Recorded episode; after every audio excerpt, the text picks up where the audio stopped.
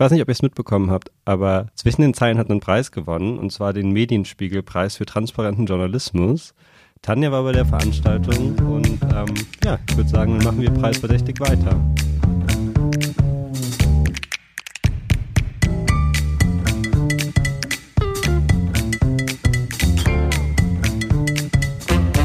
Hallo und herzlich willkommen bei Zwischen den Zeilen. Heute haben wir wieder mal keinen Gast aus unserer Redaktion bei uns, sondern wieder, ich sag mal, von der Gegenseite. Und zwar Miriam Herzberg von der Evangelischen Stiftung Neue Korode. Sie ist da Pressesprecherin und in der Unternehmenskommunikation. Und was sie da so macht, das erzählt sie uns am besten selbst. Hallo, Frau Herzberg. Hallo. Ähm, können Sie sich einmal kurz vorstellen, wer Sie sind? Mein Name ist Miriam Herzberg. Ich leite die Unternehmenskommunikation bei der Evangelischen Stiftung Neue Korode. Was genau bedeutet Unternehmenskommunikation eigentlich? Also die, ich nenne sie jetzt mal ESN, weil das äh, nicht so viel Zeit mhm. kostet, äh, ist ein sehr, sehr großer Laden mit einer Holdingstruktur, äh, wo 17 Gesellschaften dazugehören, über 3000 Mitarbeiter, 70 Standorte. Auch irgendwelche, die man kennt so? Ja, da ist das Marienstift dabei, Bethanien ist vielen ein Begriff, das Haus St. Vinzenz ist äh, mit dabei, aber auch in Goslar der Theresienhof, Haus der helfenden Hände in Beinrode, die Diakoniestation, Lukaswerk, also ich glaube, es sind schon. Und natürlich das Inklusionsdorf, natürlich wo die auch schon öfter zu Besuch war. Genau, Neukorode ist ja sozusagen die unsere Homebase, wenn man es mhm. so nennen möchte, wo die Stiftung auch herkommt. Ähm, und die einzelnen Gesellschaften haben eben keine eigene Kommunikationsabteilung oder keine eigene Personal- und Finanzabteilung. Das ist alles in der Struktur der Holding. Und äh, mein Team, also wir sind mit elf Leuten da als Dienstleister für die einzelnen Gesellschaften und kümmern uns um alles, was ja, interne und externe Kommunikation angeht, Marketing, Events, aber auch Fundraising, also Spenden im weitesten Sinne, Fördergelder, alles, was dazugehört. Hm, ist das so, wie man sich so einen Pressesprecher oder eine Pressesprecherin vorstellt oder ist der Begriff veraltet? Ja, ich, also ich sage es eigentlich nicht mehr, ähm, weil ich finde, dass viel mehr dazu gehört, als dass sich einer hinstellt und was sagt, weil oft spreche ich ja auch, also ich wäre in dem Fall die Pressesprecherin des Unternehmens, aber oft spreche ich ja auch gar nicht. Ich gebe den anderen hm, vielleicht die Chance, äh, sprechen zu können und mhm. ähm, organisiere das dann. Aber ich bin ja eigentlich nicht die, die interessant ist. Ich habe ja auch nicht das Fachwissen, was die Kolleginnen und Kollegen aus den einzelnen Bereichen haben. Ich äh, versuche es so aufzubereiten, dass Menschen, die mit uns sonst nicht so viel zu tun haben, das verstehen, weil das Fachwissen eben so äh, tief geht, dass das äh, jemand, der mit der Thematik, zum Beispiel palliative Versorgung, noch nie was zu tun hatte, der, der kann mit den Begriffen dann teilweise gar nicht so viel anfangen. Und das versuche ich dann zu übersetzen, aber im Normalfall spreche ich eben gar nicht, sondern die anderen, die die Experten sind. Mhm. Aber das sind ja jetzt nicht nur Anfragen, die Sie bekommen. Also in Wolfenbüttel bekommen wir auch manchmal fast schon wie, ja, wie Artikel, die Sie geschrieben haben. Gehört das auch dazu? Das gehört auch zu unserer Dienstleistung, weil wir natürlich auch wissen, dass es ähm, also wir wissen ja, wie die Redaktionen auch funktionieren. Äh, wir haben eigene Redakteure, ähm, die schreiben können und die das auch so aufbereiten, dass man im Normalfall oder im Optimalfall gar nicht mehr so viel jetzt noch selbst machen muss oder darüber hinaus recherchieren muss.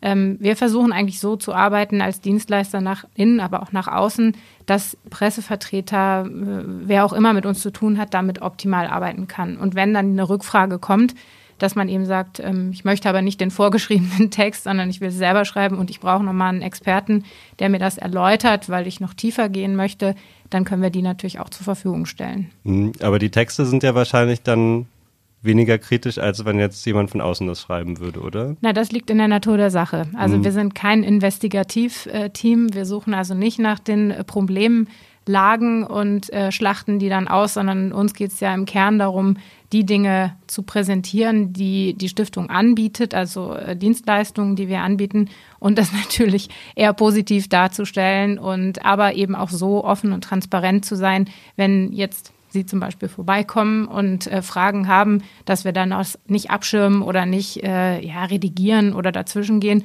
Es, es soll die, die Wirklichkeit nicht verblenden. Aber mein Auftrag ist jetzt nicht, nach den äh, Problemen in der ESN zu suchen und die dann so richtig schön nach außen mhm. breit zu latschen. Das ist, glaube ich, auch genau der Unterschied. Also ich blicke von innen, suche Themen, kreiere Themen, gebe die nach außen und ähm, Sie als Journalist haben eben die Aufgabe zu schauen, erzähle ich Ihnen jetzt irgendwelche komischen Blümchengeschichten oder ist es wirklich wahr und was kann man daraus machen? Ja, und wenn Sie jetzt wirklich mal eine brenzlige Anfrage von draußen bekommen, wie gehen Sie damit um? Gehen Sie da offen mit um oder versuchen Sie das irgendwie ja so ein bisschen wegzulächeln? das, das bringt ganz genau gar nichts, das wegzulächeln. Das kann man versuchen, ist aber nicht besonders äh, erfolgversprechend. Also Transparenz ist super wichtig ähm, und ähm, es fällt einem sowieso auf die Füße. Also es bringt gar nichts so zu tun, als wenn es das Problem nicht gäbe. Also manchmal gibt es natürlich Situationen, wenn sich beispielsweise ein Patient aus dem Marienstift beschwert über eine bestimmte Behandlung oder sowas. Mhm. Ähm, ich finde, dann ist es schon so, dass man uns äh, auch die Möglichkeit geben muss, das aus der anderen Perspektive darzustellen. Und oft sind es wirklich dann zwei unterschiedliche Sichtweisen. Ähm, und ja, dann muss letztlich derjenige, der gefragt hat, entscheiden, wie er damit umgeht. Mhm. Aber dann zu sagen, das stimmt nicht, äh, jemand hat sie nicht, keine Ahnung, ich weiß nicht, eine Stunde warten lassen oder so, äh, das ist ja Quatsch. Also kommen auch nicht weiter. Und wir versuchen das vernünftig zu lösen mit einer gewissen Ruhe und Routine. Ich mache das jetzt auch schon ein bisschen. Also wenn kritische Anfragen kommen, dann fällt bei uns jetzt auch keiner in Ohnmacht. Es gibt mhm. einen Krisenstab, je nachdem, wie äh, groß die Anfrage ist, wo wir das dann abstimmen, die Experten mit an den Tisch kommen. Das mache ich dann intern. Und dann kriegt man extern natürlich auch die Rückmeldung. Hm, Sie sagen, Sie machen das schon eine Weile. Sie waren ja vorher auch schon bei anderen Unternehmen. Wollen Sie noch mal ganz vorne anfangen, wie Sie überhaupt zu dem Job gekommen sind? Äh, insgesamt zum, mhm. zu dem, okay, ja, oh, da muss ich aber schon sehr lange zurückblicken. Also ich habe äh, nach dem Abi äh, in Berlin studiert, Gesellschafts- und Wirtschaftskommunikation an der damals noch Uni äh, nee, Hochschule der Künste hieß es damals, jetzt heißt es, glaube ich, Universität der Künste. Ähm, und bin nach dem Studium direkt zum VfL Wolfsburg gegangen habe da drei Jahre die äh, Öffentlichkeitsarbeit, Pressestelle geleitet. Dann war ich dreieinhalb Jahre bei der WM-Organisation 2006, ähm, war da zuständig für zwei Kampagnen, die es da gab, aber auch für das Stadion Leipzig zum Confed Cup und zur WM. Das heißt, ich habe den Medienbereich da koordiniert.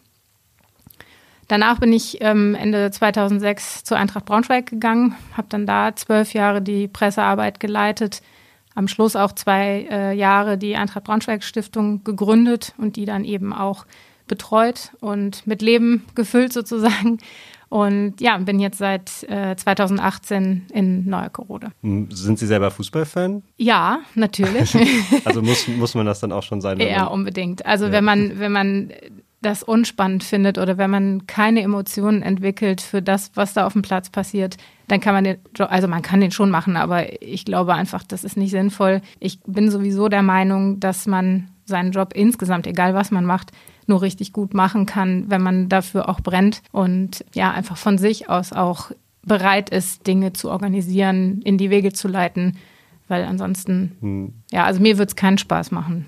Eine Frage, da müssen Sie auch nicht darauf antworten. Sind Sie dann VfL oder Eintracht-Fan? also ich kann vielleicht noch sagen, dass ich äh, während meines Studiums auch für den ersten FC Kaiserslautern und für Hertha BSC gearbeitet habe. Und ich, ich bin immer da mit dem Herzen, wo ich gerade bin. Also ich bin nicht so jemand, das werden natürlich die richtigen Fußballfans fürchterlich finden, aber ähm, ich, ich habe mich immer da, wo ich war, wohlgefühlt und in dem Moment auch richtig gefühlt. Und äh, insofern, also die, die Länge der Zeit äh, spricht natürlich für die Eintracht auf jeden Fall. Mhm. Äh, das war wirklich auch eine, eine richtig ähm, coole Zeit mit allen Höhen und Tiefen, die man sich vorstellen kann. Und natürlich, ich bin seit 2006 in Braunschweig. Ich bin der Eintracht nach wie vor sehr verbunden. Aber ich gucke zum Beispiel auch gerne Frauenfußball und ich finde es faszinierend, was die Frauen vom VfL auf die Beine stellen seit Jahren. Und ähm, ja, ich, ich interessiere mich insgesamt dafür. Und wenn man jetzt dann, so wie Sie das erzählt haben, Ihren Lebenslauf anschaut, dann war da ja Fußball, Fußball, Fußball und dann auf einmal der Wechsel ins Soziale. Wie kam es dazu? Eigentlich über diesen Zwischenschritt der Eintracht Braunschweig Stiftung, mhm. weil ähm, ich habe mich immer in dem Fußballbereich genau richtig gefühlt und, und sehr wohl gefühlt, habe aber auch nach, ja dann ja fast 20 Jahren, muss man sagen, gemerkt, dass durch diese Stiftungsarbeit ich viele Dinge so unglaublich sinnstiftend fand. Also es jetzt heißt nicht, dass Fußball nicht sinnstiftend ist, aber ähm, ich habe gemerkt, dass das nochmal eine andere Tiefe hat und irgendwie, ich kann es gar nicht so richtig erklären. Ich hatte das Gefühl, es ist Zeit, dass ich nochmal was anderes mache. Und da war dieser Cut natürlich schon ziemlich extrem, mhm. aber ich fand ihn für mich richtig und ich finde ihn nach wie vor richtig. Ich habe so viel dazugelernt nochmal über eben das Sozialwesen, über Krankenhaus, über ja, palliative Versorgung, äh, Sucht, Psychosomatik, Behindertenhilfe, da ist so vieles dabei, was ich vorher überhaupt nicht wusste. Und es hat mir echt auch nochmal Spaß gemacht, mich in was Neues reinzufuchsen. Und es ist ja eigentlich eine ähnliche Stelle in einem anderen Bereich. Gibt es da auch sonst Unterschiede, abgesehen von den Themen? Ja, total. Was das Interesse angeht der Menschen. Also normalerweise ist es so, dass man mit der ESN vielleicht nicht unbedingt in Kontakt kommen möchte, weil das bedeutet, dass man ein Suchtproblem hat, äh, krank ist, vielleicht ein behindertes Kind hat oder was auch immer. Also Themen, die vielleicht als nicht normal gelten und als nicht gut gelten.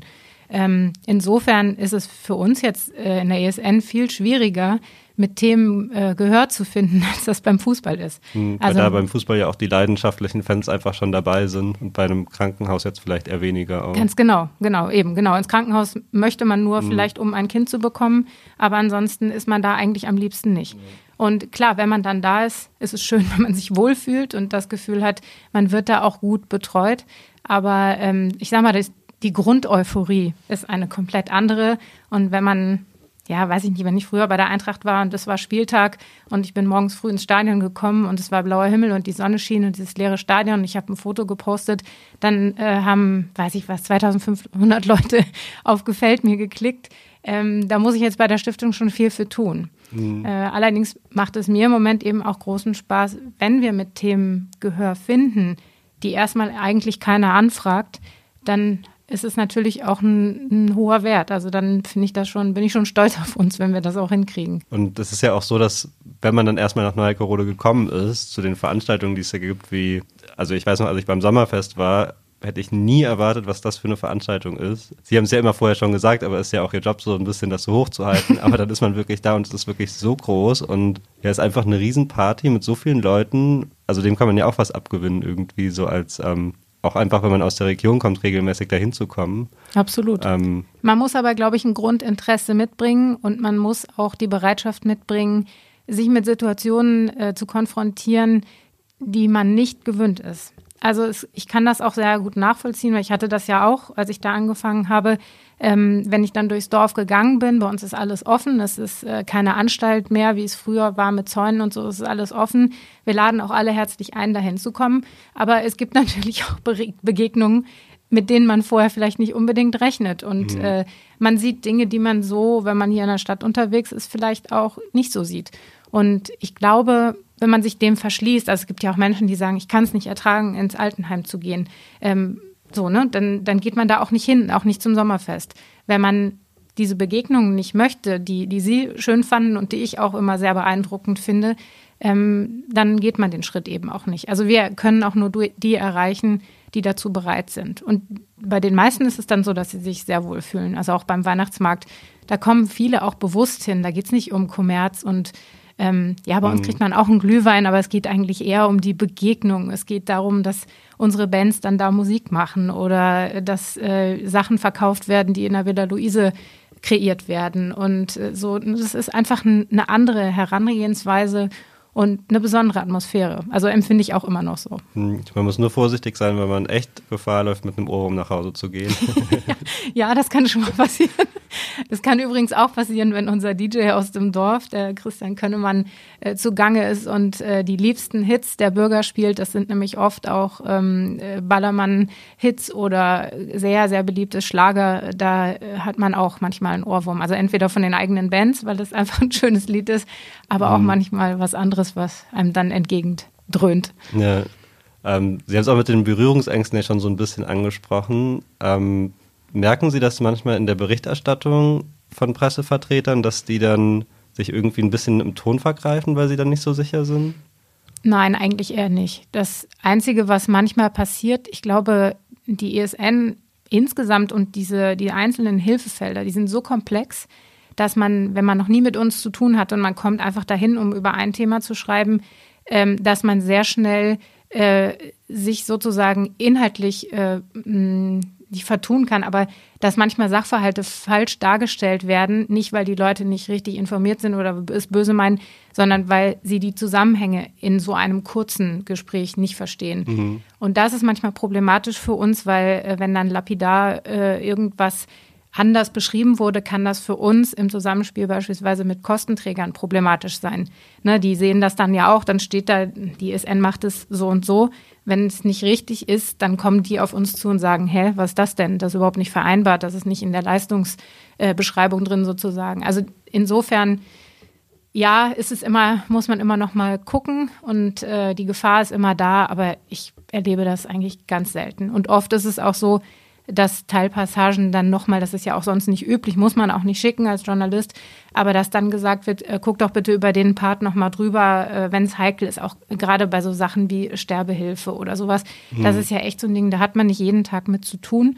Ähm, und da muss ich auch nochmal nachfragen oft. Dann gehe ich zu, weiß ich nicht, an Dr. Prönnecke halt ins Marienstift und sage, gucken Sie bitte nochmal drauf. Oder Herr Eckhoff dann als Geschäftsführer der Wohnen und Betreuen in Neukorode, äh, da hole ich mir dann immer noch mal das Go der, der Chefs dann ab. Oder Herr Dr. Wolf im Marienstift, wenn es um Krankenhausfinanzierung geht oder sowas. Das kann ich natürlich im Detail auch nicht alles wissen.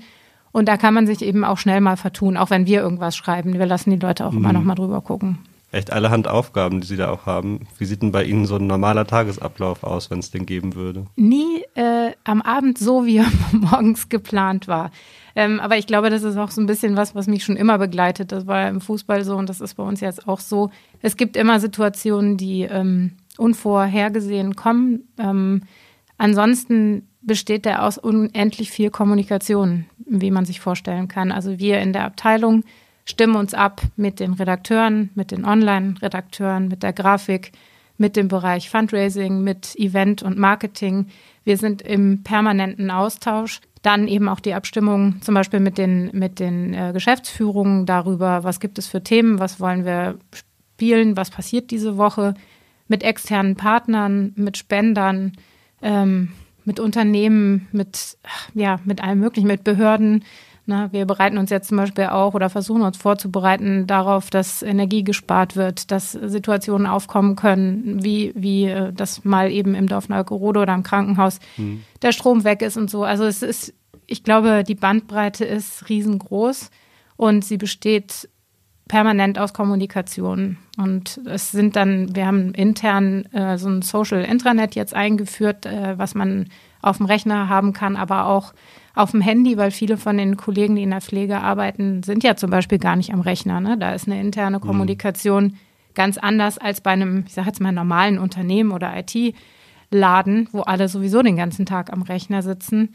Ähm, ja, und das ist eben das, der eine Part bis hin zu den Events und allen möglichen Dingen. Und je nachdem, was gerade vorbereitet werden muss, das machen wir dann. Mhm. Und ich versuche, die Gesamtübersicht zu behalten. Mhm. Und das macht Ihnen nach wie vor immer noch Spaß. Ja, auf jeden Fall.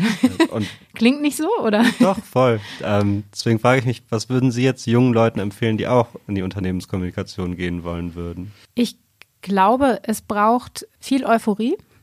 Es braucht die unbedingte Bereitschaft, die Rolle als Würstchen im Hotdog auch mal auszuhalten. Man sitzt nämlich in vielen Situationen in der Mitte ähm, und es zieht die eine Brötchenhälfte, wer auch immer die gerade ist, und es zerrt die andere und man selbst muss versuchen, das ist mal so das Beispiel, was ich nenne, eine Lösung zu finden, dass es nachher allen schmeckt. Klappt nicht immer, aber äh, sollte so das Ziel sein, finde ich. Äh, das muss man aushalten können und ähm, man muss ganz viel Interesse an Menschen und Themen haben, weil die fallen einem nicht immer zu. Also man muss wirklich bereit sein, auch am Ball zu bleiben, nochmal nachzufragen. Ich erlebe das ganz oft, wenn ich äh, im, zum Beispiel im Marienschiff bin oder eigentlich egal, dass die Leute dann sagen, ja, aber es ist doch keine Geschichte. Und dann sage ich, erzähl doch mal. Und dann erzählen die und dann erzählen die mir Geschichten, dass mir die Tränen kommen oder mir die Gänsehaut irgendwie so wächst. Und dann sagen die am Schluss, oh ja, stimmt, äh, du hast irgendwie so einen anderen Blick auf die Dinge. Mhm. Und das macht mir unglaublichen Spaß. Und wem das auch Spaß macht, also mal zu gucken, wenn man das Blatt hochhebt, was liegt denn drunter, äh, der ist, glaube ich, in der Kommunikation gut aufgehoben. Und jetzt wurden Sie ja auch ausgezeichnet. Ja, Sie auch. Herzlichen das habe ich eben schon erzählt. Achso, Entschuldigung. Herzlichen Glückwunsch an Sie. Wollen Sie mir nochmal sagen, für was Sie ausgezeichnet wurden? Ja, ich bin ähm, vom Marketingclub Braunschweig als Marketingpersönlichkeit äh, 2021 ausgezeichnet worden, was mich wahnsinnig gefreut hat. Ich habe noch nie einen Preis bekommen, also es war das erste Mal. Und es hat mich deshalb so gefreut, weil wir ähm, im Februar 2021 ein komplett neues Markenkonzept für die Stiftung veröffentlicht haben, was wir selbst erarbeitet haben. Also ohne Agenturunterstützung, ohne externe Unterstützung, wirklich im kleinen Kreis mit äh, damals Herrn Becker, meinem ehemaligen Chef, der ja leider letztes Jahr verstorben ist, äh, einer Marketingkollegin und zwei Kolleginnen aus der Grafik. Und äh, das war ein sehr, sehr langer Prozess, also anderthalb bis zwei Jahre, wo wir immer wieder neben dem Tagesgeschäft uns darum gekümmert haben, und dann haben wir es rausgegeben in die Welt und äh, es lebt jetzt schon seit fast zwei Jahren und es haben ganz viele Menschen Freude daran, wir auch. Wir sind einfach besser erkennbar nach außen als riesengroßes Netzwerk. Und diese Chance, also das ist ja echt so ein bisschen die, das Krönchen auf, der, auf dem Kuchen, die Kirsche auf der Torte. Das kann man nicht immer machen. Und das war echt ein total spannender Prozess. Und ich freue mich darüber, dass es auch so nach außen gesehen wird. Und wir haben uns da ganz viel einfallen lassen. Da gehört ja auch, was weiß ich, tausend Sachen dazu. Neue Fahnen, neue Visitenkarten, neue Autobeklebung, Broschüren, alles. Und äh, aber auch diese, dieser Geist intern, der sich damit entwickelt hat. Und dass das jetzt äh, ausgezeichnet wurde, da freue ich mich sehr drüber. Mhm. Und ich finde auch wirklich, dass wenn ich jetzt so durch die Region fahre und ich sehe das Symbol irgendwo, ja dann oft in anderen Farben, weiß ich trotzdem immer, ach, das gehört jetzt auch noch dazu. Genau, und das war genau der Sinn, weil die ESN ist sehr, sehr gewachsen in den letzten 15 Jahren. Und es sind eben so traditionelle Unternehmen wie das Marienstift oder, oder Bethanien oder das Lukaswerk dazugekommen und alle hatten natürlich ihre Historie. Die wollten wir denen auch gar nicht nehmen, aber es sahen alle anders aus. Und jetzt sehen alle gleich aus und unterscheiden sich eben nur in der Farbgebung. Und wenn man das eben möchte und einmal äh, visualisiert hat oder realisiert hat, die, die visuelle Erscheinung, dann kann man es eben auch zuordnen. Meine Königsdisziplin war, wenn ich das noch ganz kurz sagen darf, wir haben eine Bürgervertretung in Neuerkerode, wo Menschen mit Behinderung sich um die Belange der anderen äh, Bürgerinnen und Bürger kümmern und äh, sich um das Dorf kümmern. Und äh, die haben mich gebeten, das Markenkonzept äh, vorzustellen, als das neu war. Und das war in der Hoch-Corona-Zeit. Das heißt, wir haben uns per Teams getroffen und es war meine Aufgabe, dann den Menschen mit Behinderung dieses Konzept zu erklären. Das war echt eine Herausforderung. Das war ganz toll, weil Holger Denecke, der Sprecher, dann am Schluss eben gesagt hat, ah, jetzt habe ich es verstanden. Dann sind wir ja in Neugerode gelb. Und da habe ich so gedacht, wow, er hat es wirklich verstanden und äh, er hat dann am Schluss auch gesagt, dass er es sehr, sehr schön findet. Aber da musste ich mich ein bisschen drauf vorbereiten, weil das ist natürlich was anderes, als einen Pressetermin zu machen oder ein mhm. Event zu organisieren. Ähm, das war ein besonderer Moment. Und zum Abschluss noch die Frage, die mich interessiert, weil wir da gerade zu recherchieren. Ähm, wird der Weihnachtsmarkt stattfinden? Ja, der Weihnachtsmarkt findet statt. Ähm, wir haben letztes Jahr auch einen Weihnachtsmarkt gemacht, aber nur für die Bürgerinnen und Bürger, ähm, weil das Risiko einfach zu groß gewesen wäre. Aber wir natürlich auch die Aufgabe haben, uns darum zu kümmern, dass die Menschen, die bei uns leben, äh, nicht durchdrehen, was schwierig genug war in den letzten zweieinhalb Jahren. Aber dieses Jahr endlich, am 11. Dezember, können wir wieder loslegen, auch in normaler, gewohnter, großer Form. Es ist ja auch fast alles draußen. Und es gibt im Moment, also gibt noch Auflagen für die Wohngruppen. Mhm. Und aber wenn man sich draußen bewegt, im Moment ja nicht. Mal sehen, wie es bis dahin ist. Aber wir planen für den 11. Dezember, ja. Cool. Ich glaube, wenn ich mich richtig erinnere, dann wurden sie auch, hieß es auch, sie werden auch für ihre Leidenschaft ausgezeichnet. Stand das so da? Das könnte sein, ja. Ja, ich finde, man merkt das auch auf jeden Fall. Sie sind da mit Herzblut dabei. Und ich freue mich sehr, dass Sie heute hier waren. Ja, vielen Dank für die Einladung. Bis dann. Tschüss.